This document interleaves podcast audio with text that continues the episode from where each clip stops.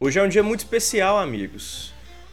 Hoje eu estou aqui na ilustre companhia do meu parceiro Pedro Avilho, esse narrador esportivo maravilhoso. E aí, meu jovem, grande Jorge Marins. Prazer, velho, estar aqui, porque eu sou fã do 7 oitavas há muito tempo, desde quando era só um blogzinho, hoje já é um portal gigante, enorme, visualizações. Sou um na multidão, mas eu lá atrás, quando comecei, era tudo era tudo mato aqui, sabe? Essa galera que tá chegando. é, ô Pedro, vamos dar um pouquinho de contexto. O que, que você faz da vida, cara? Cara, então, eu sou assim como você, jornalista, né? O prazer de nos formarmos juntos em 2018 e da vida eu faço jornalismo esportivo na Rádio Super, Jornal Tempo, Jornal Super aqui em Belo Horizonte, capital das Minas Gerais. Show de bola. Você tem o um melhor site para mim, que é o barbanteneles.com.br. O endereço para mim é genial. É, narrador esportivo. Essa é a minha função na vida por enquanto. Eu gosto muito de esporte, sempre gostei e me tornei um narrador esportivo. Esse, digamos assim, é o bordão dos gols, né, que eu narro. E aí gosto de criar essa identidade por onde eu passo de alguma forma, porque foi uma coisa que veio na minha cabeça. Então eu tive que colocar para fora uma ideia. Como os 7 oitavos também, acho massa aí. Eu acho um diferencial muito massa. O dia que eu vi o endereço, eu te mandei direct na hora falando, mano, muito bom, muito bom. Inclusive. Muito bom. É. Faz mais sentido. Não, eu só ia falar do, do barbante, porque obviamente barbante deles por causa do gol, né? Da rede. Quando a bola vai no gol, barbante uhum. deles. E ontem, cara, eu ganhei um presente muito massa, porque a Rádio Super é nova, né? Onde eu narro os jogos aqui, eu narro, tô atualmente narrando os jogos do Galo. Uhum. E a gente transmitiu pela primeira vez um título do Galo na Super. Já tinha um tempo que o Galo tava na fila e não ganhava, né? Uhum. Então foi campeão mineiro agora. E eles uhum. me deram. Boa. Eu acompanhei. É verdade, você tava ouvindo esse jogo. E eu ganhei ontem Tava um lá. pedaço da rede desse jogo, da final, me deram um pedacinho da rede. E aí, Cara, num quadro aqui legal, bonitinho bicho. e tal, então barbante neles. Caramba, legal demais. Eu achei que ia te dar um rolo de barbante aleatório. Inclusive é um bom presente de Natal, vou te fazer isso. Agradeço. Pedir na Amazon pra entregar na sua casa. Um rolo de barbante, sei lá, 200 vou, metros. Vou encontrar utilidades. Mas, cara, então, faz mais sentido. Faz mais sentido eu começar esse episódio falando de você, em vez de apresentar o projeto direto, porque a gente estudou junto, né, cara? A gente se formou junto. Você, inclusive, deixou uma barra bem alta durante a faculdade para os outros alunos da, da classe seguirem seus passos, assim. Foi... Você estabeleceu um critério bem alto ali e foi, foi interessante demais isso. Quando eu te conheci, você narrava o jogo tipo, da Série C do Mineiro, tá ligado? Alguma coisa assim. E a gente acompanhou esse processo todo, cara. E era legal, porque a gente tinha um fã-clube do Pedro Abílio na sala de aula. Era, os professores Ah, deviam adorar. exagero. Você também, você também elevava o sarrafo, é difícil. Não, eu tava, só tava lá estudando de boa, de vez em quando li um livrinho. Mas, cara, se você tá aqui, você chegou aqui de paraquedas ouvindo esses dois malucos conversarem, nós somos os Sete Oitavas, somos um grupo de autores independentes que escreve contos inspirados em músicas. E hoje eu tô aqui reunido com o meu irmão de rock and roll gruvado pra gente falar de Red Hot Chili Peppers. Muito bom. Caramba, tô empolgado já. Meu Deus do céu. Nice. E aí, Pedro, por onde você quer começar, cara? Você quer falar de como que você. de qual que é a sua relação com o Red Hot? Então, você tem umas 5 horas aí? Não, eu já ouvi essa história de 5 horas completa e escutaria ela de novo Ah, tranquilamente. muito bom, velho. Muito legal estar no 7 oitavos falando mais uma vez. Porque eu já vi várias vezes você me contando e, fala, e lendo os textos, né? Que são inspirados aí nas, nas músicas do Red Hot. Velho, eu conheço o Red Hot mesmo lá dos, dos anos 2000, né? Com passava aquele programa de videoclipe na Uhum. Band e tal, Californication, que estourou, enfim. Mas eu não tinha atinado, assim, eu sempre gostei muito de música antiga por causa dos meus pais, por causa da minha família. E aí, num determinado momento, eu comecei a perceber que eu curtia muito essas levadas de soul, de black e tal. E eu continuei gostando né, das musiquinhas padrões, quando tocava, eu era sempre famoso e tal, mas não tinha me viciado até lá para, sei lá, 2010 por aí, quando o Red Hot começou a voltar para a mídia depois da segunda saída do Torciante, que foi no I'm With You, né? Já o primeiro álbum com o Josh. E aí eu vi o show deles. Ah, eu achei que você tivesse começado no Pois é, eu ouvia muito, né, na época do, já do Stadium Arcade, mas eu não conhecia tão a fundo. Fiquei fãzão mesmo lá no, no I'm With You, até porque, tipo assim, no I'm With You eu tinha 14 para 15 anos, né? Então antes nem tinha como, eu acho, ser muito fã da parada. assim. Eu fui É. de lá pra cá, né? Mas aí do I'm With You eu comecei a pegar lá atrás, fui nos primeiros álbuns, que são. é, acho que os meus favoritos, assim, eu gosto muito da época que era mais funk rock mesmo, nada, tipo, flow hip hop do Internet Kids e depois pra essa Tipo, tipo Mother's Mother's Milk. Milk. Inclusive, o que eu considero assim a É. música da minha vida, minha música preferida é Show Me Your Soul, que ela vem um pouco antes do Bloody Sugar, né? Ela é lançada como lado B do, do Bloody Sugar pro filme Aham. Pretty Woman e é a, melhor música do Red Hot, a melhor música que já criaram aqui na face da Terra, na minha opinião, é a música que eu mais escuto, assim, gosto demais dessa época. Então a relação ela começa aí, já um pouquinho tardia, né? mas eu fui muito fundo, velho. Eu ouvi B-side, eu gosto de ouvir as demos que foram lançadas do jeito que elas são gravadas, né? Então, assim, de tudo um pouco e hoje essa relação já me custou aí alguns centavos de réis, porque já são quatro shows dos caras, né, que eu fui. Ai, cara, muito bom. E é legal porque você é um jovem, né, Pedro Abelho? Você é muito. Você é um narrador esportivo de sucesso, mas você é muito jovem. Você, o que? Na época do Feel, você tinha 14, É, 14 para 15 anos. Eu tô com 24 hoje, o Anime foi de 2011. Eu tô esperando você perceber a ironia.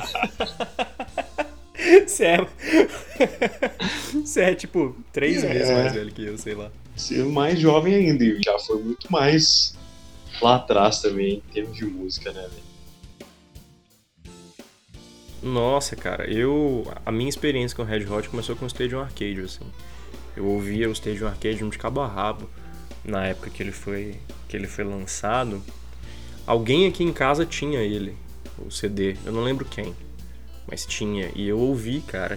E já tinha tido contato com Californication, com, com outras outras músicas, outras obras deles. E aí o Stadium Arcade eu comecei a ouvir muito e tal, não sei o que. E aí depois que eu que eu entrei na faculdade, que a gente se conheceu, é que eu fui começar a prestar atenção na história do Red Hot. Você me emprestou inclusive o livro do Anthony Kiedis, não sei se você lembra disso. É, eu-. Eu tive o livro do Anthony Kids. Como assim você teve? Você Ah, perdeu? longa história. É, separação de bens. Eita. Eita, aí é complexo pra caramba. É, Aí, brincadeira. Eu realmente. deixei, eu deixei de presente, porque é didático. Ele é didático.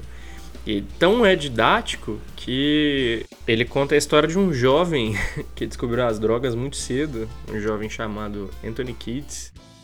E eu não vou nem me alongar muito pra falar da história do cara e principalmente da, dos pesares né, da, da vida dele, de tudo que, que envolve isso. Mas é um livro bem. Assim, quando você me emprestou ele na faculdade, eu nem consegui terminar, pra te falar a verdade. Eu comecei a ler, ele tava muito pesado. E aí eu fui ler ele depois só. Numa época em que eu tava. Eu sou muito fã de biografia, né? De, de ler biografias de modo geral. Embora a maioria das biografias de música sejam fraquíssimas, tem algumas poucas que são excelentes, mas a maioria delas é fraca. E eu comecei a, a tentar, assim, a perceber a história dos caras e como a história dos caras estava conectada com a música, assim, com, com o que eles faziam, sabe? Principalmente a queda, os vícios, né, e tudo mais que envolve essa parte da história deles. Como é que que você passou por esse processo, mano? Como que você teve essa perspectiva, assim, esse contato com a história dos caras e percebeu o quanto que é importante? Eu demorei um pouquinho para chegar lá, porque eu me tornei muito fã das músicas, me identifiquei muito com o estilo de música deles, e sempre te remete a uma coisa mais alegre, né? Quando você vai pegar o que foi realmente a história, a morte do Viléu, as internações, né, processo de quase deterioração cruciante. É muito pesado e você falou tudo, que diretamente isso influenciou no que eles tiveram de processo criativo a partir desses momentos. Então, foi difícil entender esse processo todo. O livro ajuda um pouco, mas tem muita história de bastidor que nem está no livro, que fizeram muita diferença também. Eu ainda não li, não, não comprei, estou esperando terminar uma filinha aqui, já estava lendo outras coisas, mas. E ele saiu há pouco tempo, né? O livro do Fleet saiu tem. Exatamente, ano, assim. e no Brasil então saiu tem pouco tempo em português e tal, tradução eu ainda. Eu, é, pois é, é, a edição brasileira, né? A, a, americana, a original, eu não sei quando, quando saiu, não. Pode ter sido até anterior. E ainda não li, mas conta muita coisa também da, dessa relação deles, e principalmente da, da infância do Lee, né, que teve também alguns problemas familiares e tal, mas que diretamente direcionaram ele para essa vida, para aprender os instrumentos, pelo fato de ser um multi-instrumentista muito talentoso, dele ter tanta influência do jazz, né, que era a questão do padrasto, dele. E isso aí foi desencadeando. E muita influência do punk também, né? Verdade, verdade. Muita influência do punk. Depois, já adolescentes, eles começam a ter contato com é, é, essa transição, digamos assim, do movimento negro da black music para o hip hop, para quando surge o rap, assim, é, nos Estados Unidos. E isso transforma diretamente a forma como eles relacionam a música deles com isso, né? Tanto que eles começam, você vai pegar as músicas, as primeiras músicas, né? Os versos do Anthony são totalmente é, jogados assim. Uhum. E constrói esse jeito de cantar meio. São quase falados, né? Não que o Anthony Kidd não seja um, um vocalista muito competente, mas são versos bem falados, hum, assim. Tem... É, você sabe que na internet tem muitas controvérsias, né? Pois é, por isso que eu falei competente, eu não disse que ele é incrível, assim, sabe? É, Mas ele, é, ele cumpre bem o papel dele, que é lutar no palco e de vez em quando soltar uns grunhidos. Entendeu? é, eu concordo. Ele, karatê contra eu sou suspeito si pra falar porque eu... porque eu gosto muito do, da energia. Ele teve muito problema também, né? Físico mesmo. Sim, cara. De acidente, de cirurgia mal feita, de parada que atrapalharam ele. É, se você pegar os, os álbuns do Red Hot, eles contam uma história muito. Primeiro, assim, é, é, primeiro é necessário definir que o Red Hot é uma banda, sabe? É uma banda, assim, de verdade, sabe? É um, um, quarteto que, se você tirar qualquer um dos elementos, ele vira uma coisa completamente diferente. E justamente por causa das falhas de cada um é que aquele som é tão único, assim, é tão característico, sabe? Sem a bateria do Chad Smith Sim. não seria a mesma coisa, porque antes do Chad Smith entrar não era a mesma coisa, sabe? Sem a guitarra do Frusciante, do Josh e de todo mundo que passou pela banda, basicamente. Tanto é que o qual o nome daquele álbum que tem Aeroplane, cara? Que é com guitarras do James ah, é, One Hot Minute. One Hot Minute. E ele é, assim, a sonoridade da guitarra dele é completamente diferente, assim, sabe? Não é... Total. É bem... É, eles abraçam bastante os elementos criativos de cada um na banda. E que é uma, uma é... carga de muita responsabilidade. Totalmente. Eu tenho é, uma curiosidade. Esse ano não deu nem tempo de comprar muita coisa, mas eu faço uma coleção de DVD. Quem é que tem DVD hoje em dia? Ó, eu e... tenho alguns, cara. Eu tenho. É, é não assisto há pelo menos é uns 5 anos, achar. tenho.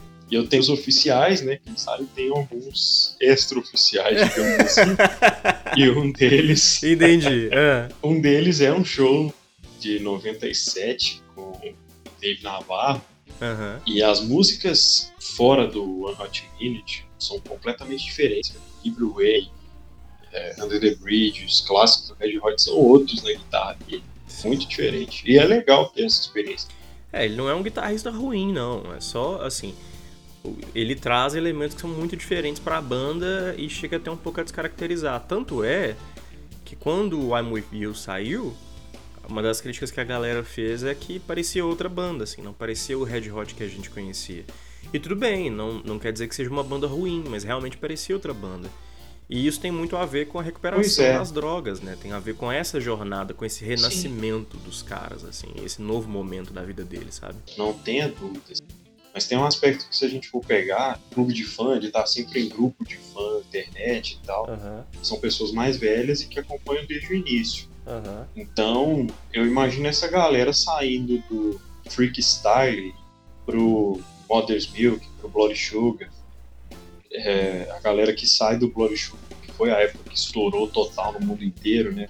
Pro Californication, por exemplo, quando volta o John Frusciante, acho que eles devem ter sentido muito também isso porque os caras estão sempre nesse processo de mudança e de recuperação, digamos assim. Não sei se é recuperação, se dá para dizer que é evolução, mas estão cura, sempre né? numa metamorfose é. que tá totalmente na banda. A gente percebe isso muito nitidamente. E é interessante porque, assim, eu vou traçar um paralelo com uma banda que não tem nada a ver com Red Hot, mas que perfaz um caminho semelhante, que é o Mastodon. Mastodon. Mastodon. Gosta do meu inglês, Pedro? Hum. Mastodon. Gosto. Mastodon. Então, os caras são tá, também um quarteto. Esse nível, nossa senhora! Grandes escolas de inglês do Brasil, tá? Cujo CEO gosta de patrocinar podcast, patrocina a gente. Que eu falo muito Mastodon Boa. na cabeça de todo mundo, tá? Mas então, é, eles têm um paralelo muito interessante com o Red Hot. As duas bandas são quartetos, principalmente. Mas também tem essa coisa de abraçar as falhas, assim, abraçar. E é até uma coisa que, que as pessoas que fazem terapia já tiveram contato com isso, que é abraçar a, os buracos que a gente tem como seres humanos, assim, sabe? E hum. eles, o Red Hot passa muito por esse processo, como o Mastodon também passa, ah, como a banda Mastodonte também passa, que é de abraçar tudo isso e de cada álbum estar tá se reinventando, assim. Mas não uma reinvenção proposital por, algum, por alguma decisão comercial, o que é que seja. Um processo natural, sabe? Não é a mesma banda duas vezes. Aquele lance de que ninguém entra no mesmo rio duas vezes. Sim. Você pega o primeiro álbum do Red Hot e, e o que eles estão produzindo hoje. O último que eles, que eles soltaram foi o Dark Necessities. É Dark Necessities o nome do álbum? Eu nem sei, cara. Isso. É. O nome do álbum é The Getaway. The Getaway, pode crer. É, eu não. Nem. Nem. Nem. Ah, mas isso aí. Isso aí é inclusive uma coisa que. É um álbum excelente, tá? Eu só, não, eu só não lembrava o nome dele. Eu também gosto. eu. Eu tô me preparando já pro que vai vir.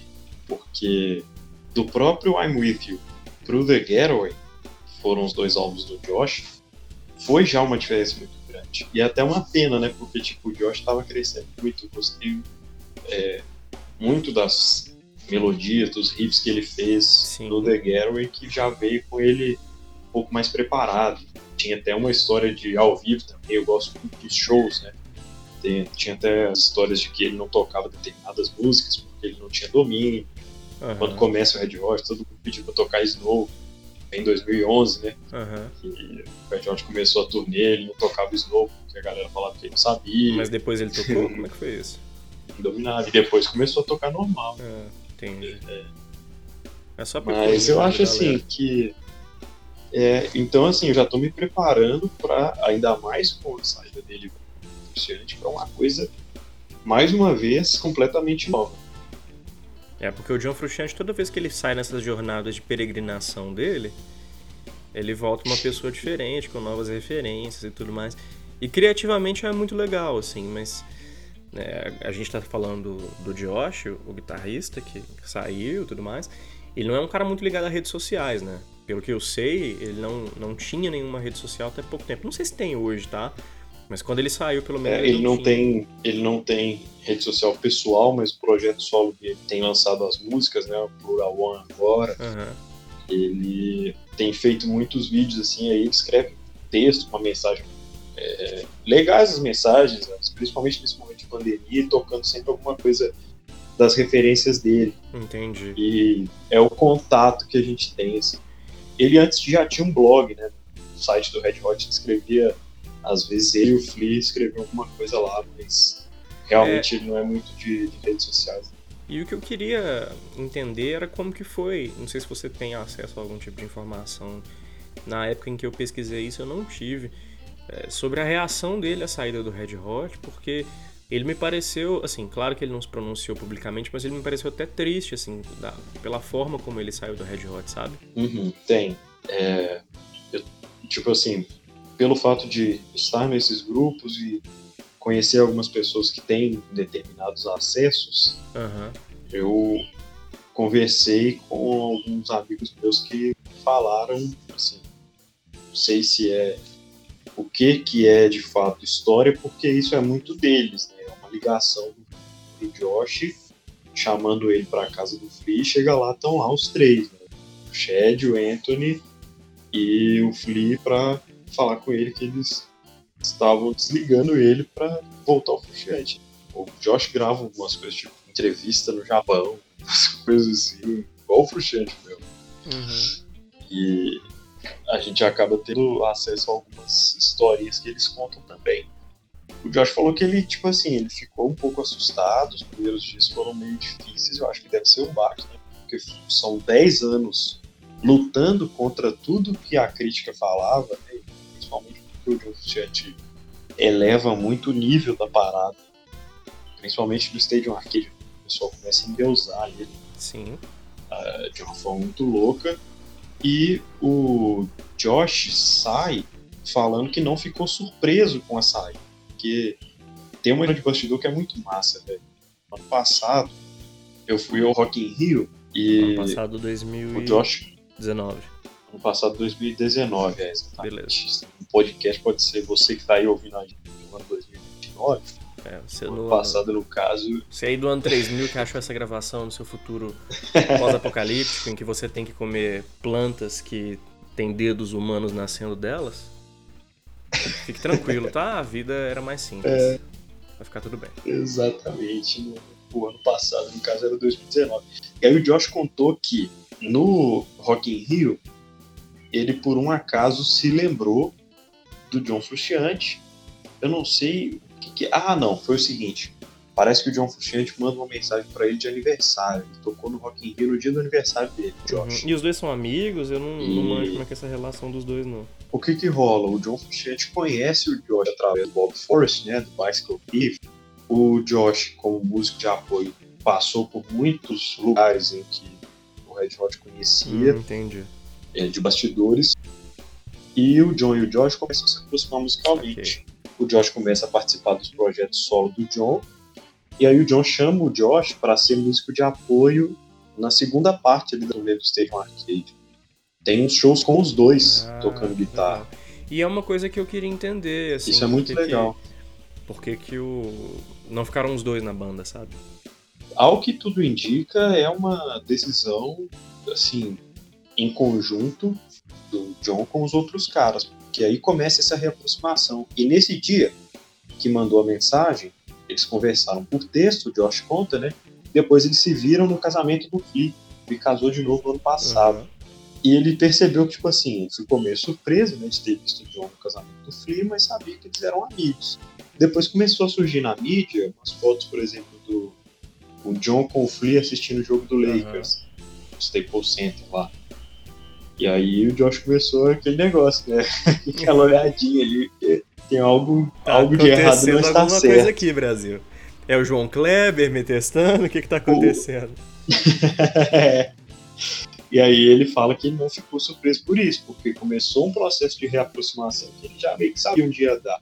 Eu tenho para mim, Jorge, que essa volta significa alguma coisa de luz no fim do túnel. Eu acho que os caras já estão vislumbrando ficar mais quietos, uhum. fazer de repente mais esse álbum e o outro, e sei lá, uma turnê aí mais marcante e, e parar. Porque a idade agora chega. o Flea casou de novo, o Anthony já com o filho dele um pouco mais velho, é, o Shed com a coisa dele também. Os caras são muito entrosados, eles são amigos fora da banda, então eu acho que vira e mexe a gente vai acabar vendo eles fazendo uma coisa ou outra, mas estúdio e turnê, a gente sabe que é muito desgastante, né? Então eu não sei até quando isso vai. E talvez a volta do John Frusciante tenha, tenha alguma relação com isso. Então, meio que assim, respondendo lá atrás da sua pergunta, né? Me alonguei um pouquinho aqui, mas o Josh fica um pouco abatido, ele fala que não guarda mágoas dos caras, mas ele não ficou surpreso, porque já tinha alguns sinais de que o John estava querendo voltar. E no fim das contas é isso mesmo é o John um belo dia conversar com o Flea e falar que quer voltar. E aí o cara fala que quer voltar depois de ter sido Deus na banda, os caras não iam querer? É. E cara, eu vou. Eu sou um menino do metal, né, cara? Eu sou de outro contexto, assim. Eu sou. Eu gosto muito de Red Hot, eu gosto muito de rock, eu gosto muito de Foo Fighters, inclusive. Tem um vídeo ótimo do, da galera do Foo Fighters jogando bolinhas de ping-pong no Chad Smith. Não sei se você já viu, provavelmente já. Mas é um vídeo vi. excelente, assim, é, dos caras do Foo Fighters mexendo com eles. E, cara, eu vou te falar que tecnicamente, assim, eu gosto do John Frusciante, gosto da, da pegada dele e tal, mas eu acho o Josh tão competente quanto, cara, sabe? Dark Necessities é uma música, assim, fenomenal, sabe? Não, não, ele não deixa nada a desejar. Só que os fãs têm uma expectativa muito grande com a figura, porque o, o John Frusciante ele criou para ele essa coisa de ser o guitarrista mitológico, assim, sabe? O cara é uma lenda, você não sabe o que ele vai fazer, ele é imprevisível e tudo mais, sabe? Tem toda essa questão. Enquanto o Josh é um cara que me parece mais pé no chão, assim, ele não é louco de tudo, sabe? Ele não tem essa, esse lance de ser aquele. esse essa, esse mito em torno dele, de, de, ser excêntrico pra caramba. Ele é um pouco, assim, nessa questão de não, não ter redes sociais e tudo mais. Mas não, não é aquela excentricidade nível John Frusciante, sabe? Então a, a, galera meio que, que tem esse, esse complexo também de que o, o, gênio ele tem que ser tem que ser muito excêntrico, sabe? E, e, o Josh não, cara, ele é só um cara muito bom e ele não tem essa, essa excentricidade, ele não tem os defeitos para te falar, para ser mais incisivo assim. E aí volta o John Frusciante a galera, meu Deus, o John Frusciante. Cara, nada garante que ele vai ter a mesma energia criativa, sabe? E mesmo que tenha, nada garante que vai ser uma. Sabe? Que vai ser um nível a mais, porque é arte, cara. A arte não tem como ser. Como ser quantificada, assim, como ser mensurada, como ser qualificada baseado nisso. Não, não, é, não, não existe uma maneira objetiva de mensurar isso, sabe? Então eu, eu fico até um pouco preocupado, cara, porque o Josh é um músico que me parece muito muito bom, muito competente, muito criativo e me preocupa um pouco o cara às vezes sumir, sabe, em um, um projeto menor e tudo por causa Sim. dessa decisão. É, basicamente voltaram com, com a ex, assim, sabe? É, Exatamente. Voltaram com a ex. Foi basicamente isso aí. E sem se importar muito, né? Porque você até falou e, tipo, essa decisão de desligar, tem muita gente que questionou, né? Tipo, ah, por que, que não continuaram os dois? Qual foi em algum período? É porque, ó, a gente tem Foo Fighters é, que é fez isso, coisa... a ex voltou e ficaram é. com todo mundo, assim, tem três guitarristas no Foo Fighters.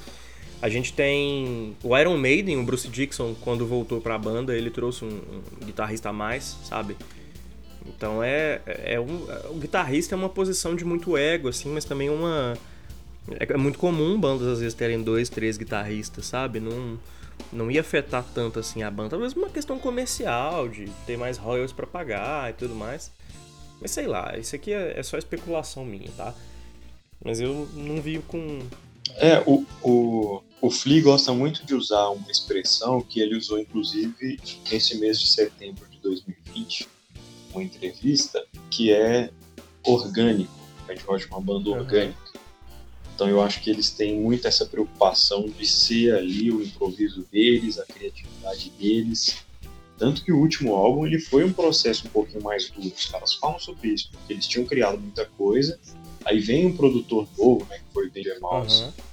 e fez eles apagarem quase tudo que eles já tinham criado sem ele, para começar o The Getaway é, num, num outro ponto de partida Então eu acho que tem muito a ver com isso, da, da preocupação dos caras de terem realmente as mãos e as marcas deles ali. Porque é uma banda que tem muito disso, né? Você falou, os defeitos dos caras, entre aspas, eles são é, determinantes em todas as músicas, em tudo que os caras produzem.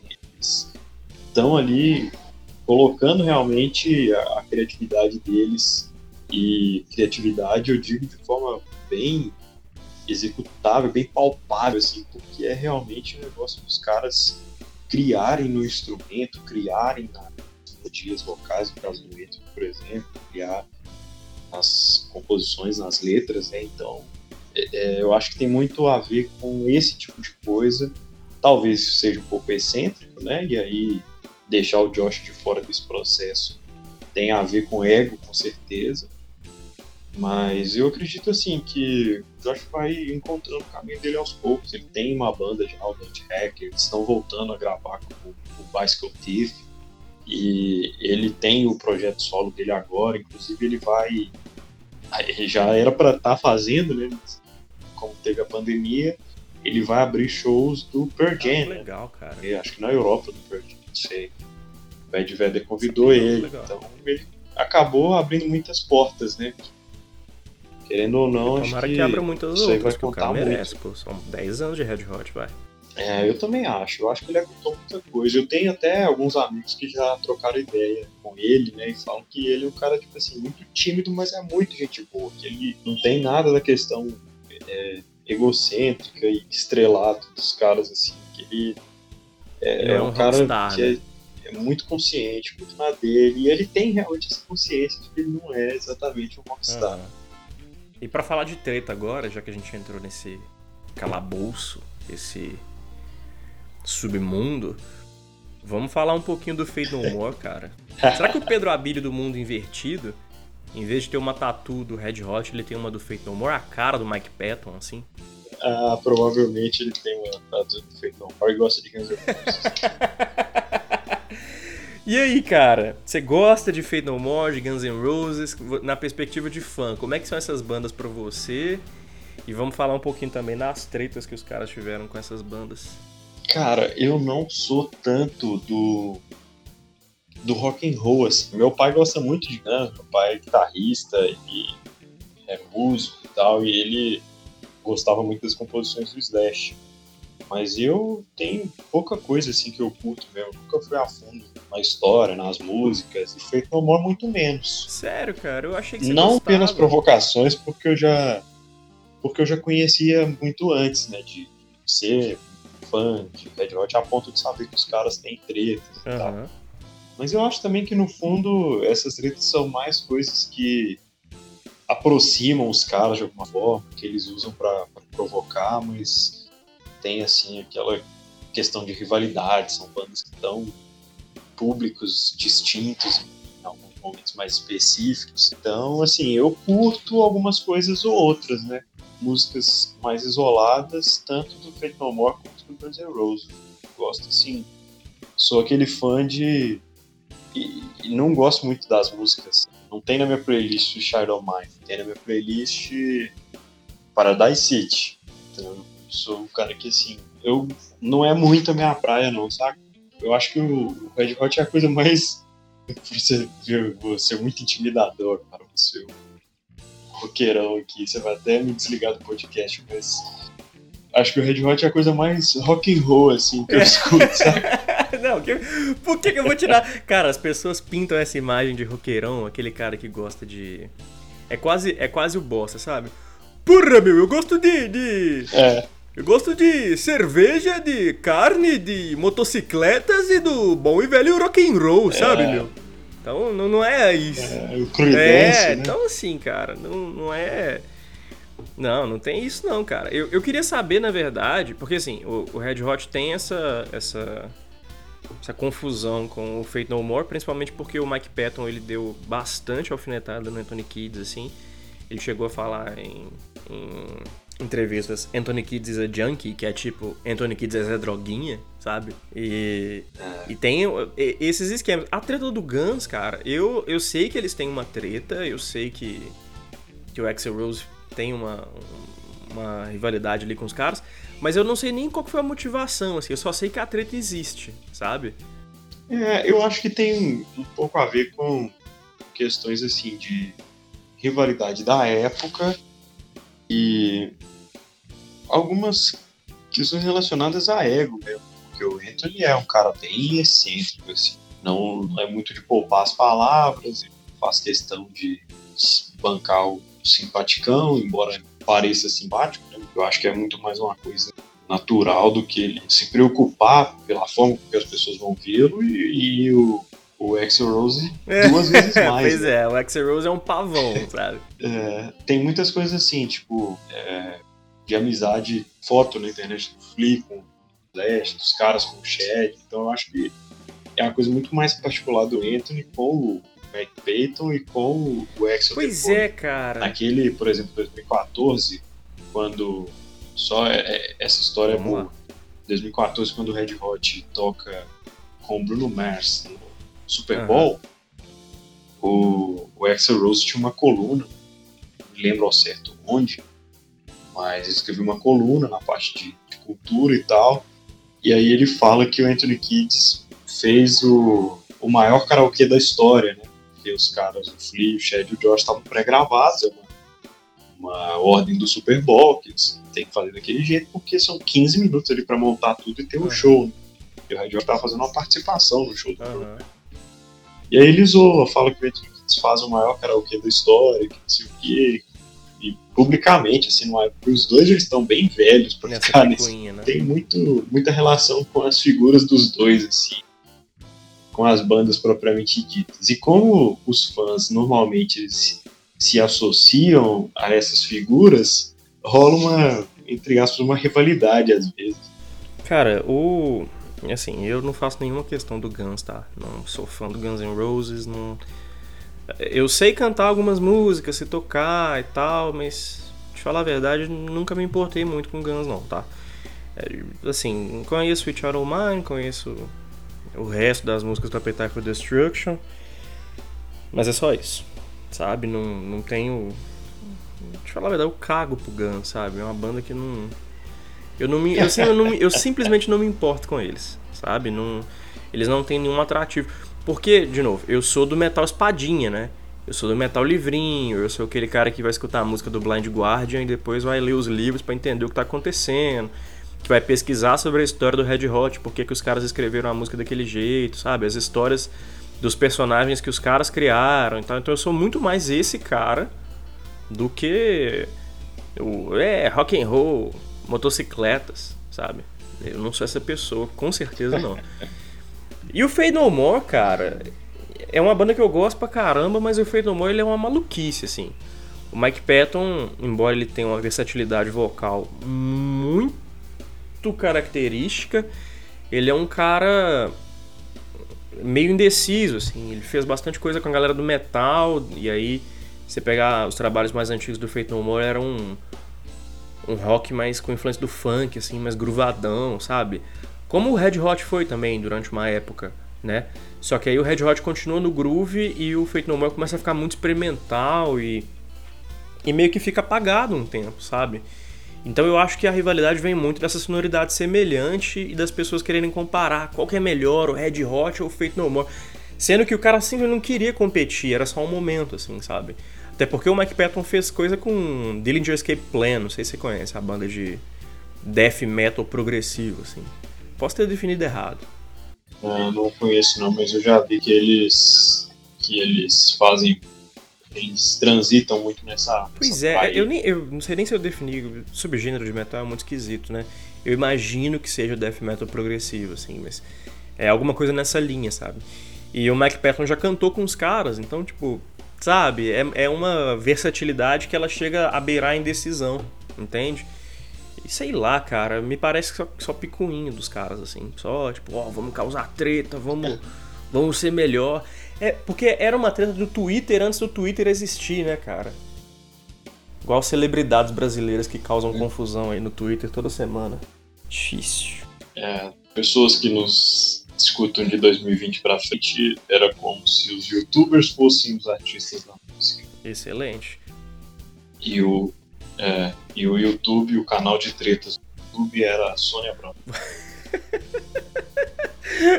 Casos de família, né? Você que tá aí no ano 3000, comendo a sua flor sabor dedo, é importante a gente dizer que o YouTube é esse conglomerado que mantém esses capacetes de realidade virtual com você enquanto você dorme para passar propaganda, tá? Antigamente ele passava vídeos. E aí, quando você tinha sorte, o vídeo tinha só três propagandas. É verdade. É, é essa plataforma Cada maravilhosa. Cara, Red Hot, né? Muito bom. Putz. É. Eu tenho, assim, alguns, alguns aspectos, principalmente da relação do, do Red Hot com outras bandas, é que eu acho que ao longo do tempo eles construíram muito respeito, cara, porque eles vêm de um movimento que não era muito comum. Sim. Tava rolando na época, punk, hip hop e tal, mas eles juntam isso com o rock de alguma forma.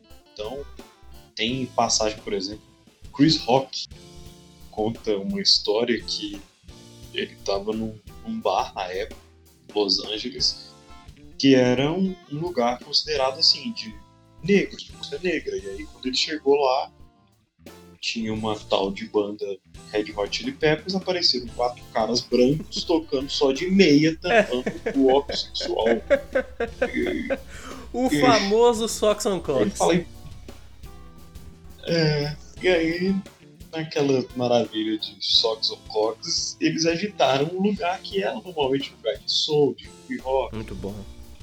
E é assim, eu acho que isso aí fez com que eles precisassem estar o tempo todo provando algumas coisas para a crítica construir respeito com a crítica coisa e você construir relações com quem também está no cenário, que é muito importante né, na sua época, período, é muito massa. Tanto que tem até hoje essa amizade com os caras do Fighters, com os caras do Pearl e todo mundo que se consolidou. E tem uma relação muito massa, influencia diretamente naquela vibe pesada do Hot Minute, que é a morte do Kurt Cobain. O ele faz música para ele e tal, e os caras ficam assim muito sentidos, porque depois da morte do Hillel, eles achavam que nada ia pegar eles de novo. Eles tinham aprendido é. a lição, mas cai todo mundo em. O Hillel foi, foi guitarrista deles de até novo. o Blood Sugar? Não, o Hilhão, na verdade, ele para no Freakstyle. No Freakstyle. Tá. Dali pra frente, é o, o John Frusciante já entra no Mother's Milk, é. em 88. Tem uma, umas, umas passagens, né, os caras substitutos. Inclusive, teve recentemente um cara que vem pro lugar do, do Hillel, né, que é o Jack Sherman, morreu recentemente, em setembro de 2020. Uhum. E o Flea até conta que eles tinham uma relação meio difícil, porque os dois eram meio que mandões assim, na hora de fazer música, isso acabou marcando eles para sempre.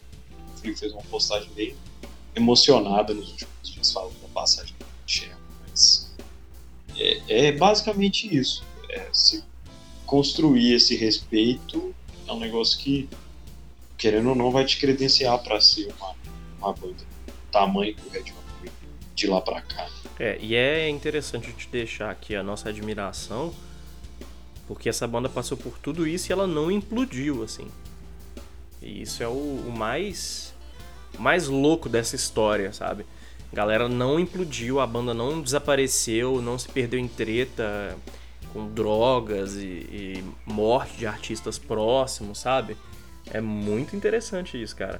Os próprios vícios do John Frusciante, todo, todo esse processo que está envolvido no mito, né, do, no, na mitologia do Red Hot. E os caras passam por tudo isso, se reinventam e estão nesse processo de cura, né? Se você pegar os álbuns em ordem, eles contam uma história, assim, uma história de. de reinvenção, né, cara? De reafirmação, principalmente, de redescoberta. Total. E eu acho muito legal, cara. Ouvir os álbuns do Red Hot na ordem, assim. Você pegar o primeiro, eles estão muito louco de droga, o segundo, é. muito mais louco de droga, o terceiro, opa, peraí, mano peraí, tá dando errado, sabe? E aí vai, aí a jornada de recuperação, é. e aí, nossa, é muito louco, cara, muito louco. Até chegar no I'm With You. E o mais louco é você pensar que É, pra chegar é, no arrepio. Os caras estão num momento de calmaria e depois vem o The Getaway, que é falando sobre o um dia de cada vez, sabe? Sobre esse processo de se manter Exato. longe do vício. É legal, cara. É uma perspectiva muito interessante. Quem tem a mente aberta para conseguir abraçar tudo isso, para conseguir absorver isso, cara, o Red Hot conta uma história muito legal. Agora a gente tá esperando o próximo capítulo, né? É, porque já vai chegar numa época em que, assim, eles estão no declínio, eu não diria criativamente, nem musicalmente falando, porque a gente não ouviu ainda. Mas no declínio da vida mesmo, tá passando o tempo uhum. deles, né? Então eu acho que essa reflexão chega, vai né? estar muito presente. É, e, e, é justamente o que passa ouvindo cronologicamente. Eu já tive essa experiência algumas vezes pegar lá atrás, ver os álbuns de novo, ir acompanhando. Quando eu li o Escarticho por duas uhum. vezes, e em um dos momentos eu ia fazendo isso. Colocava nas histórias mais antigas, eu colocava para rolar o álbum, ia progredindo aos poucos, e aí isso é muito nítido, sabe? As histórias, assim, a relação que as histórias têm com os álbuns, com as composições deles. E não só de letra e de história, mas de como as músicas são compostas também. Eu acho isso a grande alma assim, do Red Hot ao longo dos, dos álbuns. É colocar realmente a alma deles ali na parada. É, e os caras têm muito de criar personagens para falar em nome deles, sabe? É muito, é muito interessante isso Sim. também. A, o próprio estado da Califórnia é um personagem recorrente no, nas músicas dele. Você já viu um vídeo? Recomendo as pessoas no YouTube, as pessoas que estão ouvindo esse podcast em qualquer ano ou século, a pesquisar no YouTube o seguinte: Every time that Anthony Kidd said California. é um compilado. Muito bom. é um compilado assim de um monte de vezes que o vídeo deve ter, sei lá, porrada de minutos do falando Califórnia em vários contextos, entrevistas e nas milhões de vezes que ele Muito bom, bicho. Eu vou pesquisar isso agora. Eu vou acabando esse podcast, eu vou vou atrás disso. Mano, excelente. Eu queria inclusive propor aqui, se você topar, a gente fazer um, uma parte 2 desse podcast da gente analisando os enredos e tentar atribuir sentido às maluquices do Red Hot e o Anthony Kids. Porque o legal é ver o Anthony Kids cantando e lutando no palco enquanto ele fala palavras aleatórias, né? e muitas vezes aleatórias no lugar das letras. É, então. muito, muito. Ou só solta um grunhido. Ah, essa semana. É, nos últimos dias eu tava assistindo um show é, antigo deles e aí eu. É, By the Way, cara, By the Way 2007, eu acho. É inclusive um show que tem o, o Josh. Tem o John e o ah, Josh legal, nas guitarras. O Josh como músico de apoio no palco. E aí o Anthony entra cantando By the Way tudo errado. tipo, a galera que não conhece Red Hot sabe cantar o uhum. início do By the Way, Send the Line to See the Show né? Então, tipo, ele erra a letra toda na primeira estrofe. cara. Eu, que, eu, quero, eu quero o link disso. Vou deixar inclusive no post do podcast pra vocês entenderem o, o, meme. Boa, vou, vou mandar.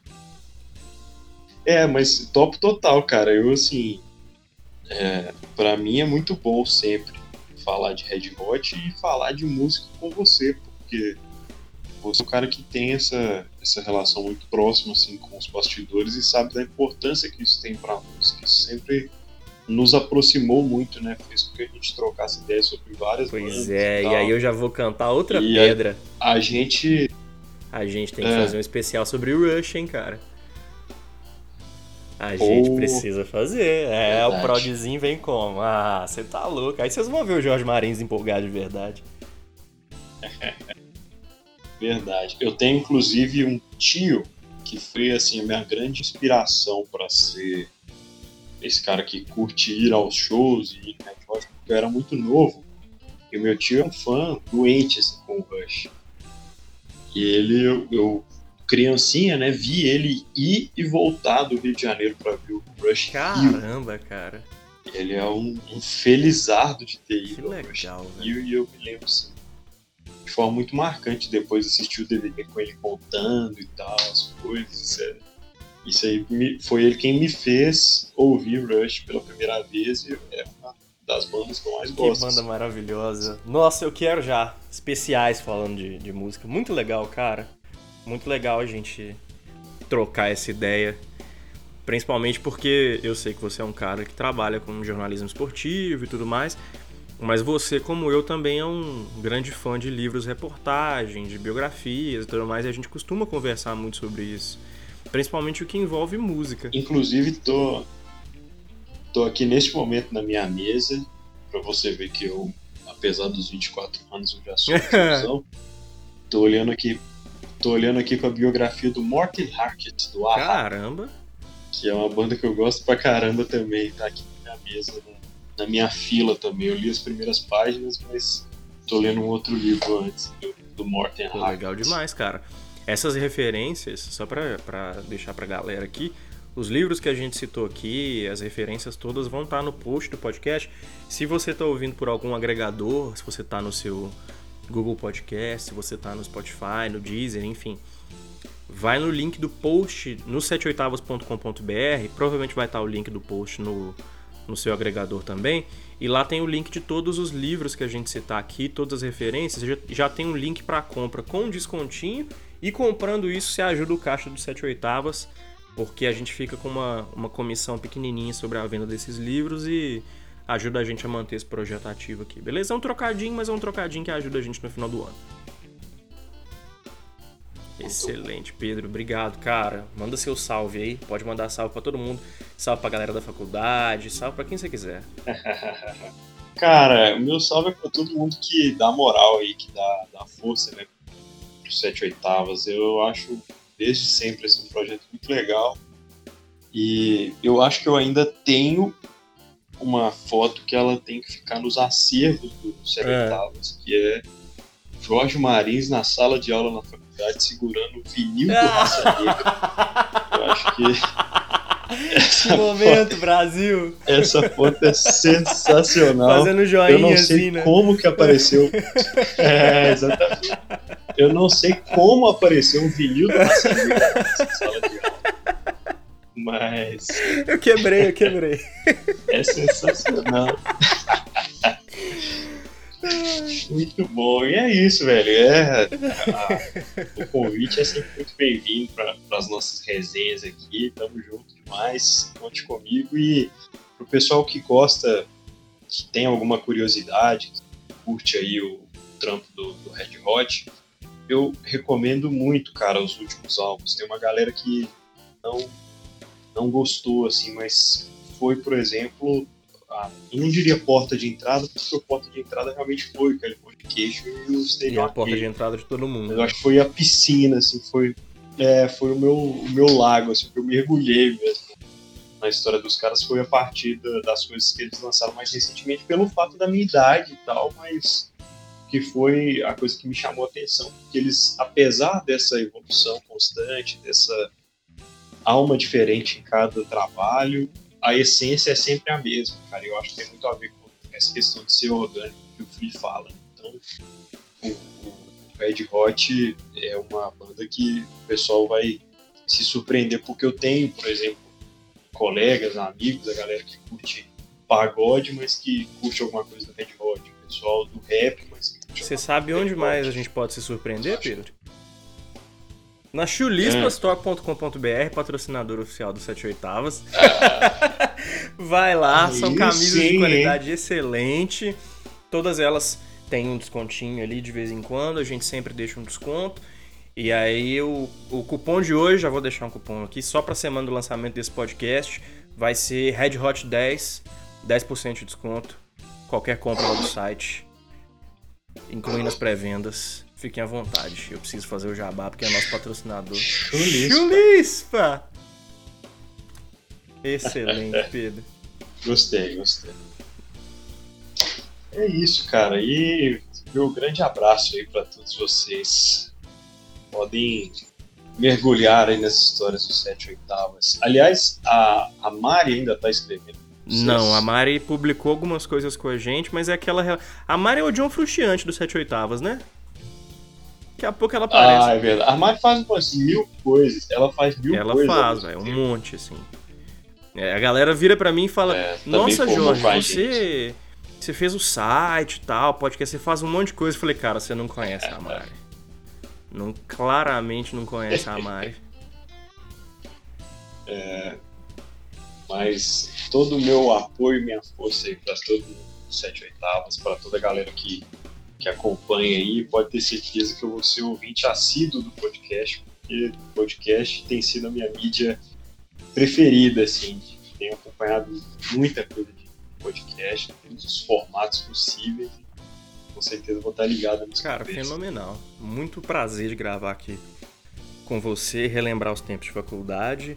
Eu, você e Mariana estudamos juntos, né? Inclusive, antes da formatura a gente ficou à toa por causa de um compromisso com o TCC que foi adiado.